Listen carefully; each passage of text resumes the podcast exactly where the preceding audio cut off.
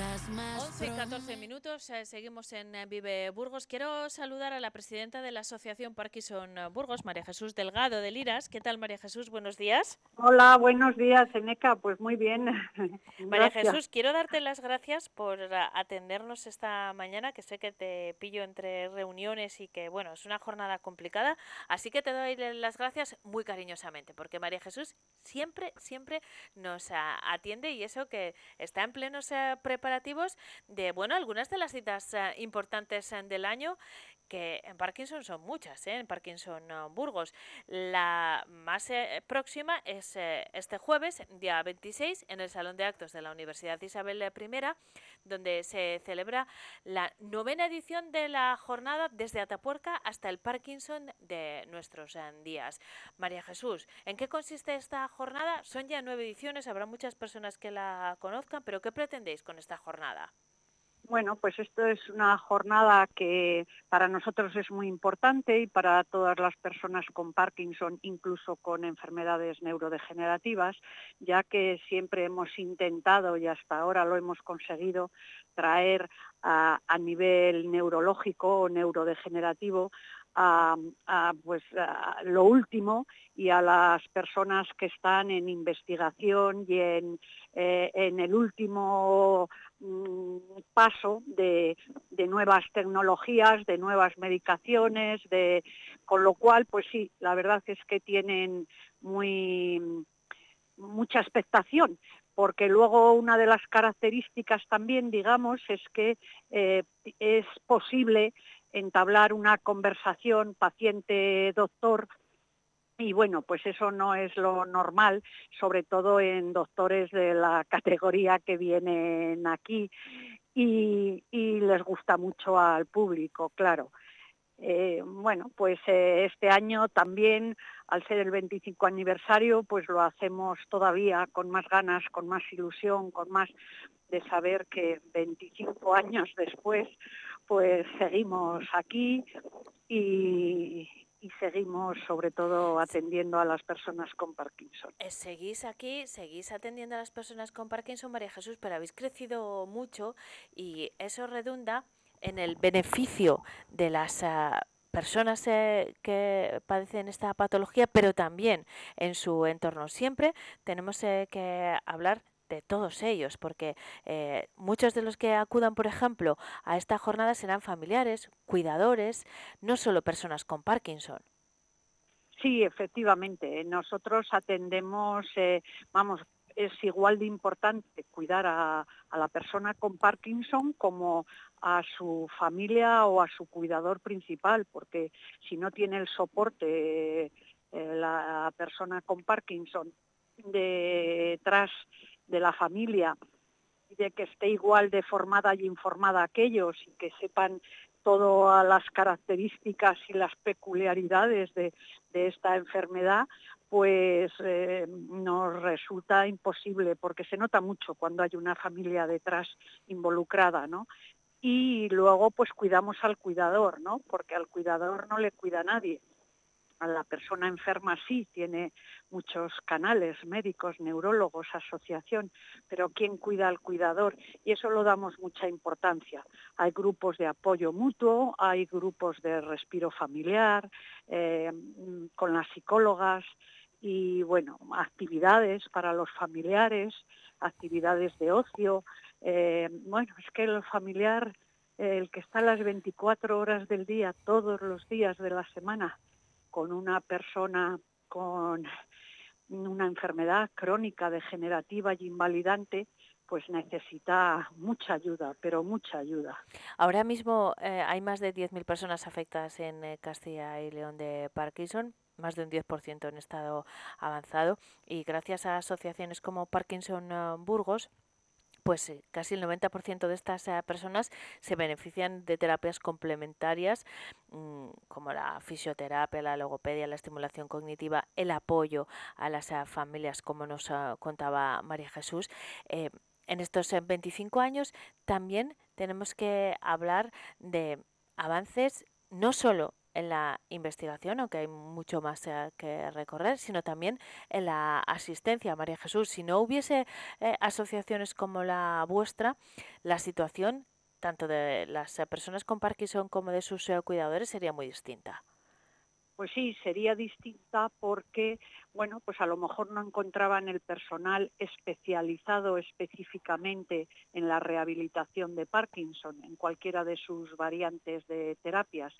Y luego también muy distinta porque los precios eh, de la calle al público no tienen nada que ver con los precios que se pagan en la asociación, con lo cual pues habría muchas personas que ni sabrían dónde ir o no podrían ir o su rehabilitación sería realmente deficitaria o no existiría. Sí, eh, la verdad es que somos el puente que une eh, al enfermo con el Sistema Nacional de Salud, con el SACIL, pero claro, siempre mm, nosotros pensamos que somos el puente, pero no nos ayudan a cruzar el puente como se merece. O sea, es tremendo la cuantía económica que requiere atender a una persona totalmente en su integridad, puesto que, es una enfermedad que es eh, una atención integral a todos los niveles, ¿no? psicológico, emocional, físico.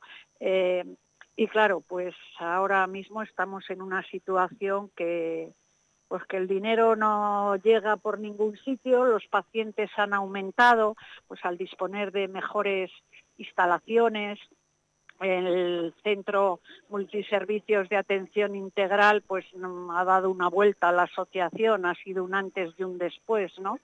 Y claro, pues eh, eh, la, oferta eh, nos reclaman muchísimo terapias y todo el día los terapeutas están haciendo todas las semanas eh, valoraciones para, para ver a qué grupo corresponde eh, cada persona para poderse beneficiar en su totalidad de las terapias, pero no tenemos, eh, necesitaríamos pues más personal y más apoyo de eso es. Claro. María Jesús, sé que tienes una reunión enseguida, pero y no quiero dejar de hablar de la entrega de los eh, premios gracias a Parkinson eh, Burgos, que se va a realizar después de, esa jornada a la que nos referíamos también este jueves, ¿no? Sí, bueno, pues ya te digo que es una jornada un poco especial al ser justo la del año... El 25 aniversario. El 25 aniversario, pues la hace un poco especial y hemos conseguido pues eh, poder realizar unos premios y entregar unos premios en cuatro categorías bueno, pues en, investigación, en, en, investigación, en sensibilización, en, uniendo lazos de los eh, eh, personas o entidades que hemos conocido este nuevo año y, y sensibilización y nos parece pues realmente sí eh, premiados en investigación, sensibilidad, apoyo social y uniendo lazos. Y bueno, pues eh, nos parece que es de bien nacido ser agradecidos, que todos juntos hemos llegado hasta aquí y unos de los muchos que nos han ayudado a llegar hasta aquí, pues recibirán el primer premio gracias Burgos.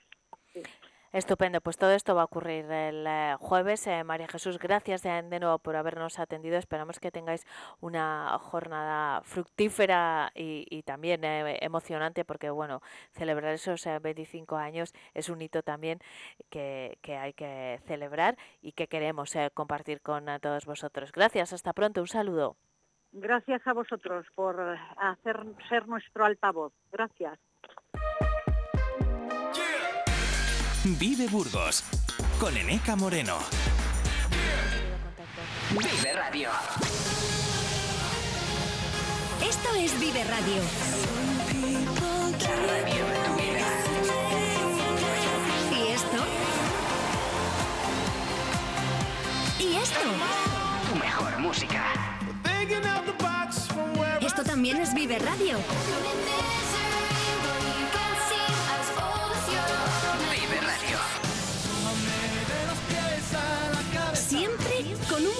más de vida.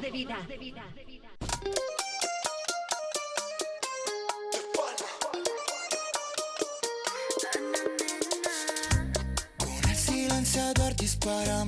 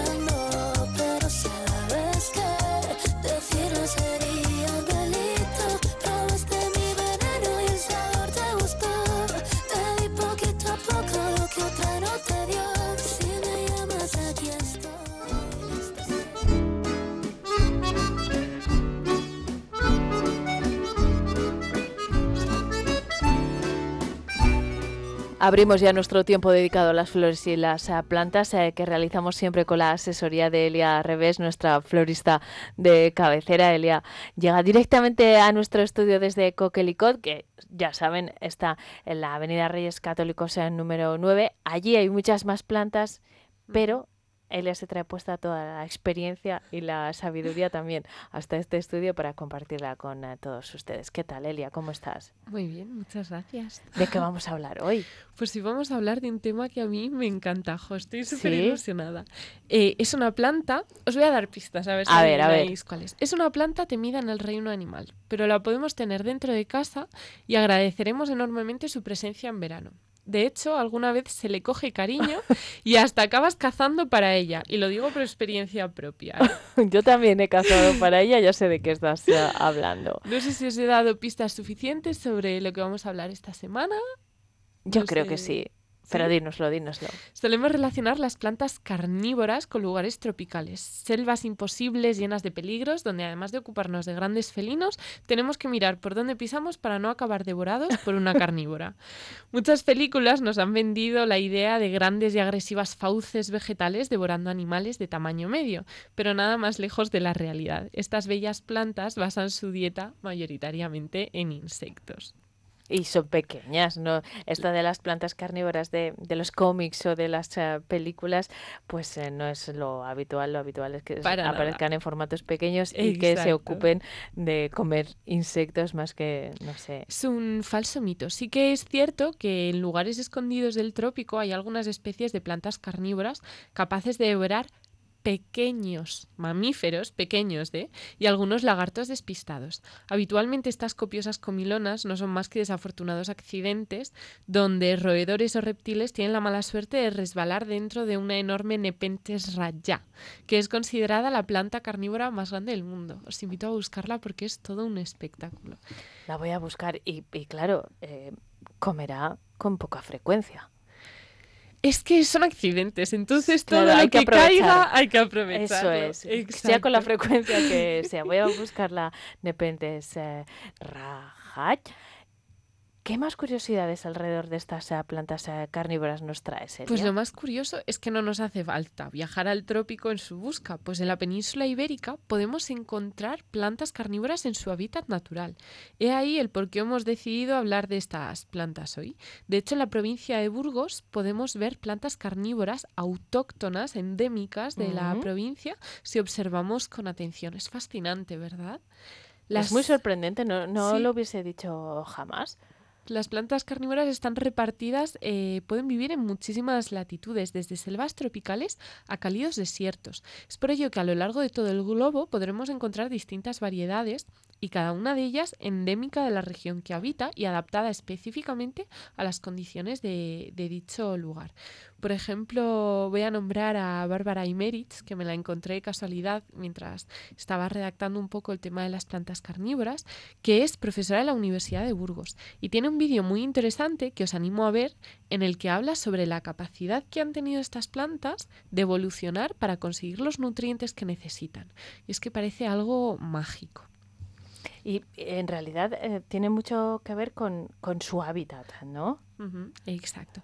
Tenemos que tener en cuenta que la mayoría de plantas obtienen nutrientes del sustrato y del proceso que conocemos como fotosíntesis. Pues muchas plantas carnívoras sí que hacen la fotosíntesis, pero han buscado una manera complementaria para adquirir nutrientes. Y la causa principal para ello suele ser que habitan en suelos súper pobres en minerales, lo que hace imposible obtener dichos minerales eh, mediante sus raíces. Las eh, plantas carnívoras en, em, autóctonas de la provincia de Burgos o no eh, son muy variadas, ¿no? Igual que es muy variado su origen, tenemos algunas en la provincia, como decías, su aspecto y, y sus estrategias de caza también son diversos. Exacto. Están las estrategias de caza de las plantas carnívoras son varias, pues dependen también de la morfología de esta planta. Por ejemplo, el género Nepenthes desarrolla unas hermosas copas en la punta de sus hojas, atraen a sus potenciales presas con una llamativa combinación de olor, color y forma, y cuando consiguen que ésta se introduzca en sus bellas copas, segregan unas enzimas que ayudan a descomponer la presa. Las dionaeas, menudo nombre, son por ejemplo las más conocidas. Presentan las terribles fauces eh, de las que os hablaba al principio de la sección. Estas plantas esperan pacientemente a lo que los insectos se posen sobre sus bocas y en un rápido movimiento las cierran, atrapando así al insecto. Y ya no pueden salir. Exacto. Todos habremos tenido alguna dianoea que a la que le habremos metido el dedito esperando a que quede atrapado dentro. Vemos que no es una trampa mortal para los humanos porque con co- total facilidad podemos sacar Pero el podemos observar la rapidez de la reacción de la planta en cuanto eh, la tocas, el, el Ujú. estímulo de cerrarse es, es inmediato. Exacto, además es muy curioso porque pocas plantas se mueven tan rápido como, como estas bocas. Y una de las plantas que podemos encontrar en la provincia de Burgos es la pingícula y su funcionamiento es distinto al de los dos ejemplos que os acabo de explicar. Para que os hagáis una idea de cómo funciona, os pido que penséis en una trampa adhesiva para insectos. Las hojas de la pingícula actúan exactamente igual que estas trampas de insectos. Están recubiertas de una sustancia muy muy pegajosa que su- con su olor y sabor atrae a los insectos. Cuando los insectos se posan, se quedan pegados y entonces las plantas segregan enzimas para descomponerlos. La verdad es que es fascinante. Eh, ¿Y sabéis lo que me resulta más curioso de todo? Y es que estas plantas necesitan ser poli- polinizadas, igual que cualquier planta. Pero claro, si, si se comen a los insectos que las polinizan, eh, eh, van en, en contra de sus propios intereses. Exacto, ahí está un poco el, lo, lo raro, el giro de tuerca de estas plantas. ¿Y cómo lo hacen? Pues tienen un mecanismo infalible. Las plantas carnívoras también sacan flor, pero estas flores crecen muy alejadas de las trampas que utilizan para atraer a los insectos. Por lo general, las flores de las carnívoras tienen colores muy muy llamativos que atraen principalmente a los polinizadores y sin embargo, en las trampas que tienen utilizan olores muy fuertes que atraen a los insectos que consumen. O sea, es una evolución a otro nivel, lo tienen todo calculado ya. Alejada de la trampa, la flor con un color brillante que atrae a los polinizadores y eh, para alimentarse utilizan la fragancia que atrae a, a su, a Ujú. sus insectos con los que se van a alimentar. Desde luego está perfectamente eh, pensado adaptada. este sistema. Sí, sí. Eh, así que ya sabéis que cuando vayáis de excursión por la península podéis encontrar plantas carnívoras de la familia de la pingícula. Sí que es cierto que son un poco difíciles de ver, que hay que ir prestando mucha atención. Pero yo, por ejemplo, sí que he visto alguna y he visto algunas sin darme cuenta de que eran plantas carnívoras, porque son plantas que hay veces que pueden tener incluso unos pequeños pelitos de aterciopelados y un montón de bichitos pegados que dices, oye, qué curioso que se han quedado aquí los bichitos pegados. Entonces hay que prestar atención para saber que son plantas carnívoras, pero no son extremadamente difíciles de, de ver. Qué interesante, la verdad es que está lleno de curiosidades, ¿eh? El mundo vegetal eh, también es tan rico. Sí. Elia, menos mal que te tenemos a ti para guiarnos eh, por él. Pero bueno, que también podemos tener una, una carnívora en casa, ¿no? Sí, exacto, no hay problema. De hecho, se venden en cualquier centro de jardinería, podemos encontrar un montón de variedades y muy chulas todas. Luego lo único es eso, que coges la adicción de cazar mosquititos para ellas y las acabas echando siempre. Yo por suerte tengo un ayudante que es un gato que me ayuda a cazar las moscas que se cuelan en casa en verano y nada, pues las mantenemos alimentadas a base de zarpazo limpio.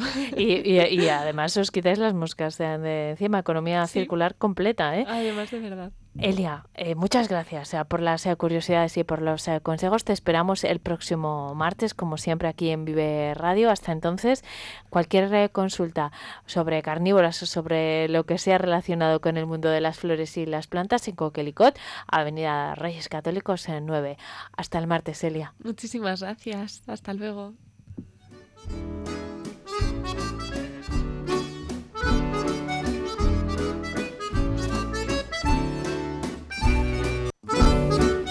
En Coquelicot estamos enamoradas de nuestra profesión. Queremos compartir nuestra pasión contigo y hacer de tus momentos importantes algo muy especial.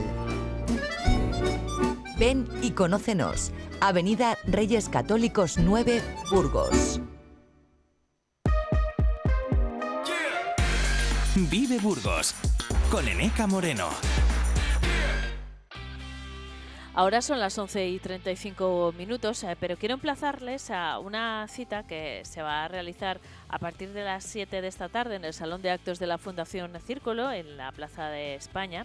Es una nueva sesión del Foro Havers. Ya saben que esta es una iniciativa de la Fundación Círculo, de la Asociación de Empresarios de Villalonquejar y de 12 Estrategia Digital, en la que se favorece eh, temas divulgativos relacionados con la tecnología, también realizan acciones eh, formativas, se habla de emprendimiento y se pueden seguir también a través de internet, además de presencialmente, como les acabo de indicar. Esta tarde, a esa hora, a las 7, eh, en eh, el Salón de Caja Círculo del Plaza España, van a poder escuchar a nuestra protagonista de los próximos minutos en un formato más profundo y más extenso del que vamos a abordar aquí, que sirve diríamos de aperitivo de lo que va a ocurrir. Si les digo Rocío Vidal, es posible que ustedes eh, la conozcan, pero estoy segura de que si les digo la gata de Schrödinger, seguro que muchísimas más eh, personas la van a conocer porque tiene un importante número de seguidores en eh, redes sociales como Instagram o YouTube. Rocío, ¿qué tal? Buenos días. Hola, ¿qué tal? Buenos días. Te vamos a escuchar eh, esta tarde, podemos hacerlo presencialmente o a través de internet, en una charla en la que vas a hablar de los eh, youtubers y streamers y sobre todo de la relación de este tipo de profesiones con la ética, la fama, las eh, maneras de ganar dinero. Es un tema controvertido, Rocío. Sí, sí, totalmente, pero claro, eh, es curioso porque al final eh, esa profesión de streamer y youtuber es un, es un tema relativamente reciente, ¿no? Entonces hay como menos información, hay como menos límites y, y yo creo que también es importante abordarlo desde dentro de este mundo que estoy yo, o sea, como parte también de, de esto, ¿no? Y con, con cierta, cierto autoconocimiento de, de las limitaciones, ¿no? Y de la ética que esto supone, ¿no? Pues el, ver cómo los chavales más jóvenes pues pueden estar tomando unas referencias eh, de ciertas de ciertas actitudes ¿no? que, que bueno que, merece la pena analizar y ver cómo está cómo está este mundo. Para empezar vamos a aclarar algunos términos, pero antes quiero contarles a nuestros oyentes que Rocío Vidal no es solo una youtuber, eh, una creadora de contenido, es periodista y publicista, máster en comunicación científica por la Universidad de Barcelona. Su canal de YouTube al que me he referido antes, La Gata de Schrödinger, tiene más de 685.000 suscriptores, 220 y tantos mil en Instagram, creo. Eh, en, este, en estos espacios mm, se dedica a, temas eh, divulgativos, sobre todo científicos, pero también con un toque de crítica social, eh, con un objetivo muy crítico también, muy exigente con el público. Bueno, hay muchas diferencias entre los creadores de contenido y los eh, youtubers, como pueden ver en el caso de Rocío, que es una persona formada y con un discurso propio. Eh, Habrá personas que nos estén escuchando a través de la radio, Rocío, que no diferencien muy bien estos términos youtuber, streamer, creador de contenido. Al final, también son profesiones de personas que están divulgando, sea del tema que sea, y utilizando Sí, sí, Internet. Claro. Sí, al final eh, YouTube es un medio, como lo puede ser Instagram, como puede ser la televisión, ¿no? Como medio tradicional. Eh, medios hay muchos y profesiones también hay muchas. Eh, yo no es que, vamos, en ningún momento mi intención es eh, separarme de, de otro tipos de creadores de contenidos, ni muchísimo menos. Al final, yo creo que todos los tipos de creación de contenido es mm, tiene cumple una, una función. O sea, esto es también, pues como te digo, como la radio, como la televisión, ¿no? Hay programas de entretenimiento, hay programas divulgativos, hay programas de todos y todos cumplen una función igual de igual de importante en la sociedad. Pero pero más allá de eso, yo no me, vamos, no me avergüenzo de cuando me dicen youtuber ni mucho menos porque pues al final compartimos unos códigos, ¿no? Y unos canales que de comunicación y hacemos contenido ahí y al final eso pues es positivo sea como fuere, vamos. Y esto, al margen del canal, como decías, es una profesión y por lo tanto eh, está remunerada, como es muy lógico, y no tiene, mm, eh, no- no- esto no tiene ninguna connotación más. Uno hace un eh, trabajo y, y gana dinero con él, y esto es, vamos, es, es indiscutible que es lícito. Sin embargo, tú reflexionas sobre dónde está el límite. em, sobre todo en cuestiones publicitarias, ¿no? Cuando uno utiliza su propia imagen para, para mm, pues, eh, promocionar productos o experiencias eh, incluso, eh, ahí también está comprometiendo su discurso. Exactamente, totalmente. O sea, mira, si nosotros pensamos en la publicidad de medios tradicionales, está evidentemente regulada, tienes unas unas normas, ¿no? No puedes anunciar X cosas en cierto contenido, no puedes promocionar estafas o evidentemente pues eh, irían a por ti.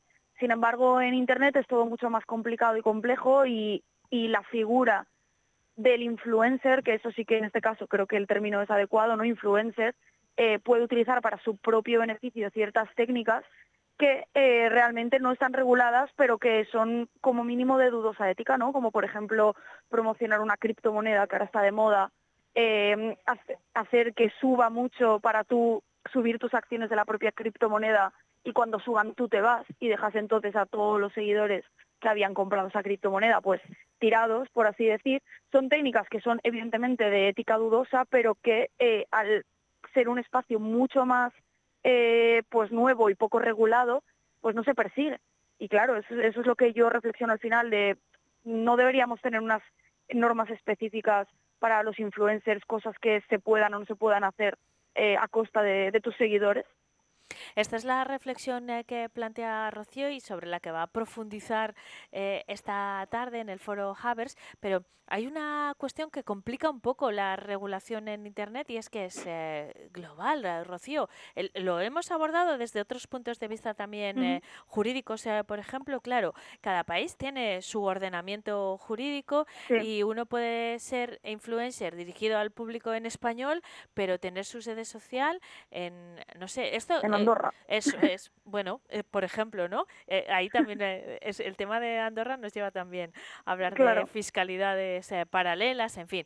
Mm, Entonces, ¿esto se puede regular? ¿Realmente tú crees que, que más allá de la ética personal, que eso depende de cada uno, desde el punto de vista de la administración, se puede abordar y hacerlo de una forma global?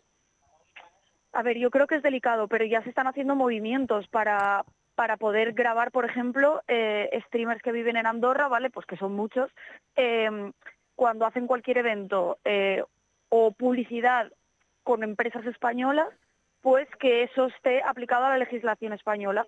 Entonces, básicamente, pues tienen que grabarse con impuestos de aquí, porque claro, lo que no sería justo es que, claro, ellos estén viviendo en Andorra, pero al final ellos, su público está en España, las marcas que les contratan están en España y, entonces eh, no pueden tributar con impuestos de Andorra lo que están ganando en España, ¿no? Eh, gracias a, eventos en eh, que, se, eh, que se hacen en España. Entonces, ahí ya se están dando pasos en este aspecto. El otro tipo de publicidad, claro, eso es mucho más delicado porque, claro, una empresa de, por ejemplo, de casas de apuestas o de criptomonedas, a saber dónde tiene su sede, ¿no? O sea, cómo, cómo lo regulas. Es, es más complicado, pero sí que creo que debe haber observatorios eh, tal como hay en medios tradicionales, observatorios de la ética. Eh, digamos, de la publicidad y poder delimitar o poder perseguir de oficio lo que, lo que son estafas o lo que son comportamientos eh, de, vamos, que salen de la legalidad. Y esto desde el punto de vista de la administración, de los ordenamientos jurídicos, incluso de observatorios, como decías, independientes, ¿no? De ética, como ocurre, por ejemplo, en el periodismo.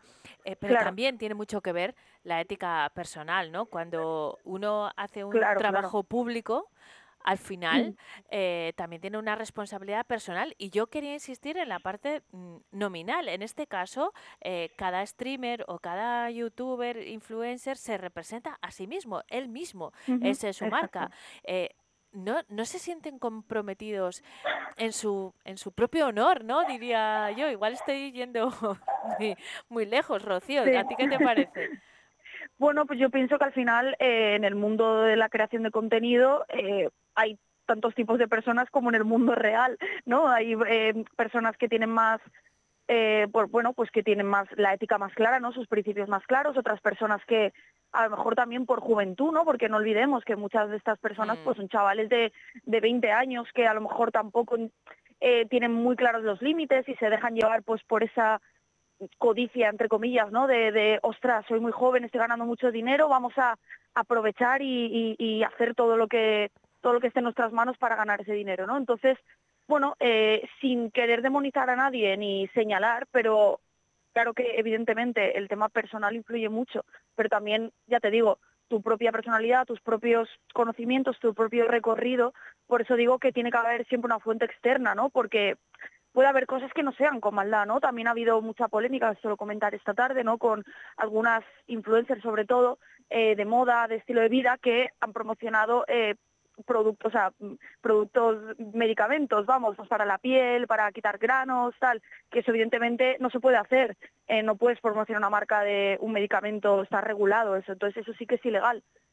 A lo mejor por el conocimiento se hace, pero claro, es muy peligroso recomendar un medicamento así como así, claro. Claro, y al otro lado, Rocío, eh, en el lado de los eh, seguidores, hay, hay mm poca exigencia, a lo mejor también, de que los eh, contenidos sean eh, más o menos eh, mm. rigurosos? Yo creo que, que, hay un ojo bien puesto, ¿eh? o sea, todo realmente lo que estamos hablando, al menos mucha parte de la sociedad, pues somos conscientes, ¿no? todo el tema de Andorra, por ejemplo, se ha debatido muchísimo, se ha hablado muchísimo, ha habido mucho debate, pero claro, eso es en el conjunto de la sociedad. Luego, quizá pues los seguidores propios no le dan importancia o dependiendo también de tus, ¿no? de tus, de tus principios, de tus ideales.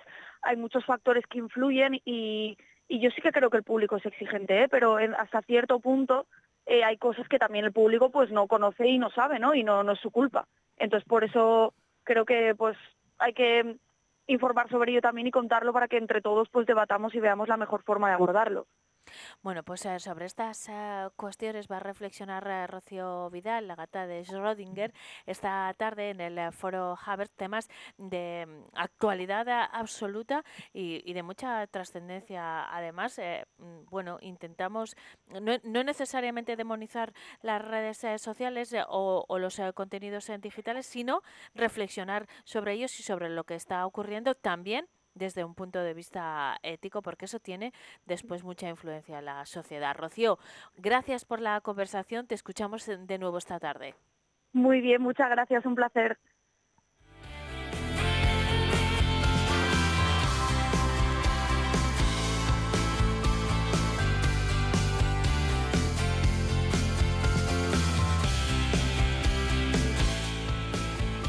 Seguimos en eh, Vive Burgos, 11 eh, y 47. En este punto nos vamos a ir hasta Covarrubias para conocer de la mano de mi compañero Sergio González un proyecto cultural relacionado con eh, el bueno, el feo y el malo, la recuperación del cementerio de Gil, que puede llevar hasta Covarrubias una instalación cultural muy interesante. Cuéntanos, Sergio.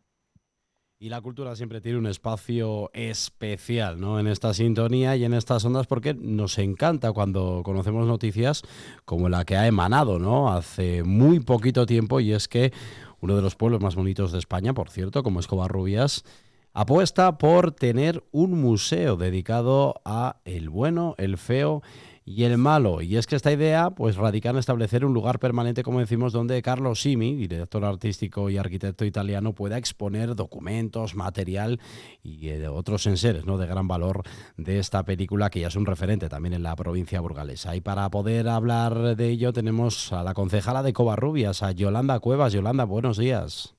Hola, buenos días. Bueno, Yolanda, me decías antes, ¿no? Fuera de micro, un fin de semana intenso. Bueno, pero intenso en el sentido de que se van dando pasos para que Covarrubias pueda ser un centro neurálgico de esta película. Y ya no solo de eso, ¿no? Sino de lo que comentábamos, de, de trajes, de imágenes, de tantas cosas que dieron vida a una de las películas referencias del mundo del cine y de la historia.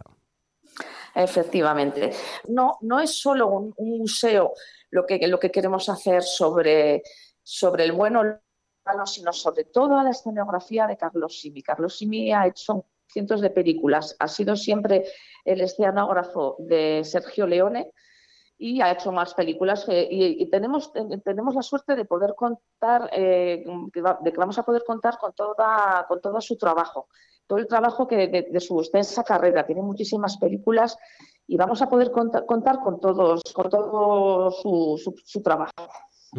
Para ello ya habéis eh, realizado las diferentes, como se suele decir, instancias y reuniones también con la Junta de Castilla y León, con un proyecto que sí que es cierto que luego eh, hablar de cifras es demasiado temprano, Yolanda, pero más o menos no podría estar destinado a unos 300.000 euros, lo cual estamos hablando de que realmente ese museo que se quiere hacer en el cual, eh, como bien comentaba, se van a albergar no solo esa parte del bueno, el feo y el malo, sino más producciones artísticas, estamos hablando de algo muy completo, de algo muy atractivo y que realmente, digamos que se apunta alto.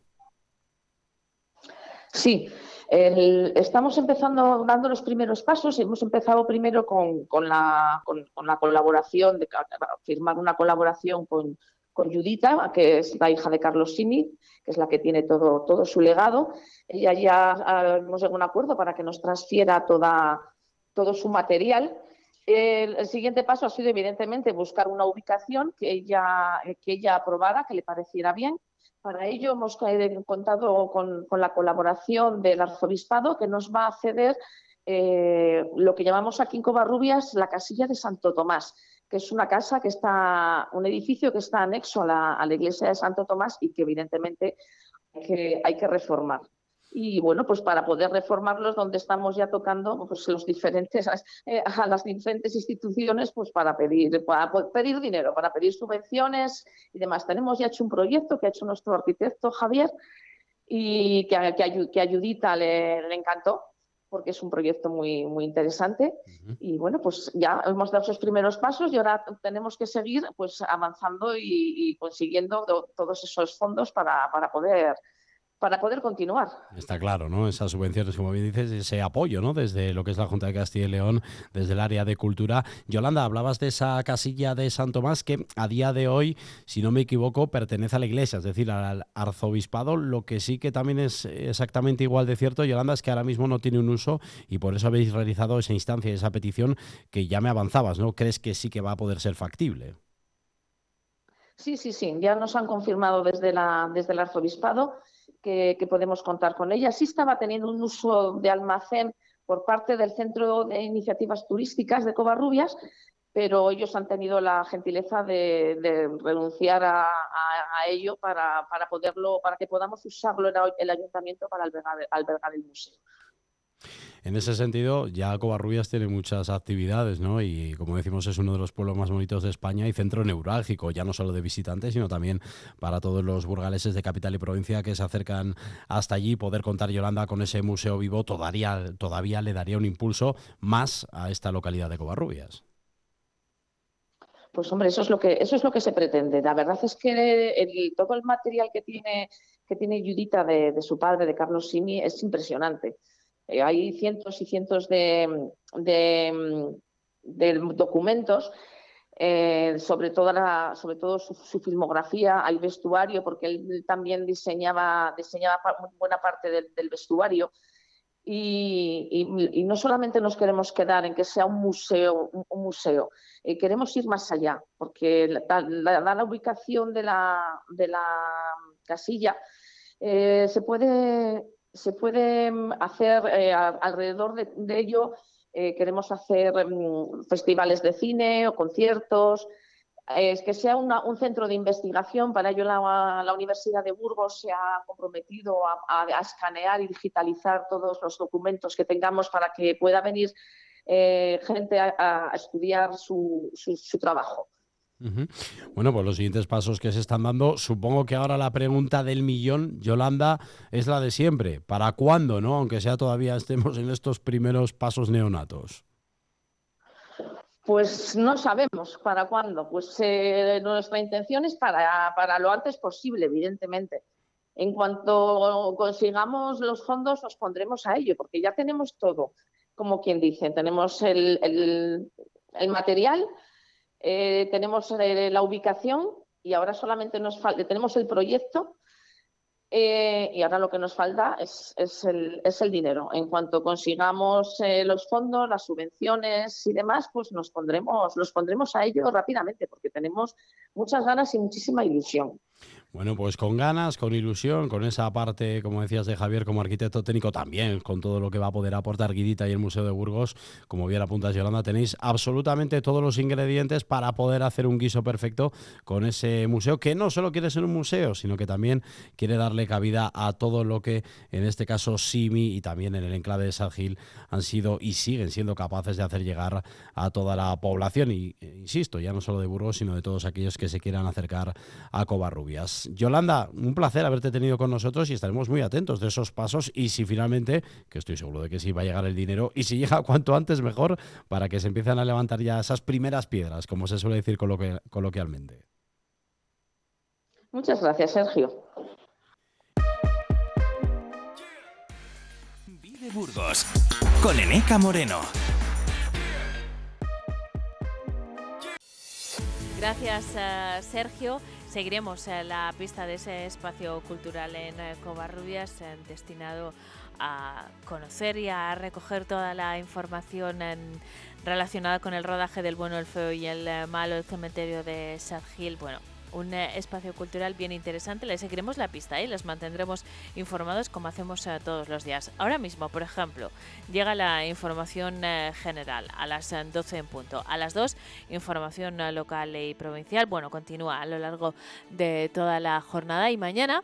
Desde las 8 de la mañana vive Burgos en directo, primero con María Cristóbal, luego con Carlos Cuesta y después a partir de las 10 conmigo. Quiero recordarles que nosotros eh, les hacemos propuestas a ustedes a través de la radio o el eh, podcast, que por cierto pueden eh, escuchar en www.viveradio.es, ahí están todos nuestros sonidos para que puedan escucharlo cuando quieran. Pero también queremos recibir sus comentarios, sus sugerencias, sus propuestas de temas. Y tenemos dos canales para ello. Por un lado, el correo electrónico en la siguiente dirección viveburgos@viveradio.es. Pueden enviarnos un eh, correo para contarnos eh, lo que quieran o escribirnos un WhatsApp al siguiente número de teléfono 619 581941. Esos son los canales a disposición con eh, todos ustedes. Continúa la radio en directo. Volvemos a encontrarnos mañana a partir de las 10. Hasta entonces, sigan disfrutando de la jornada.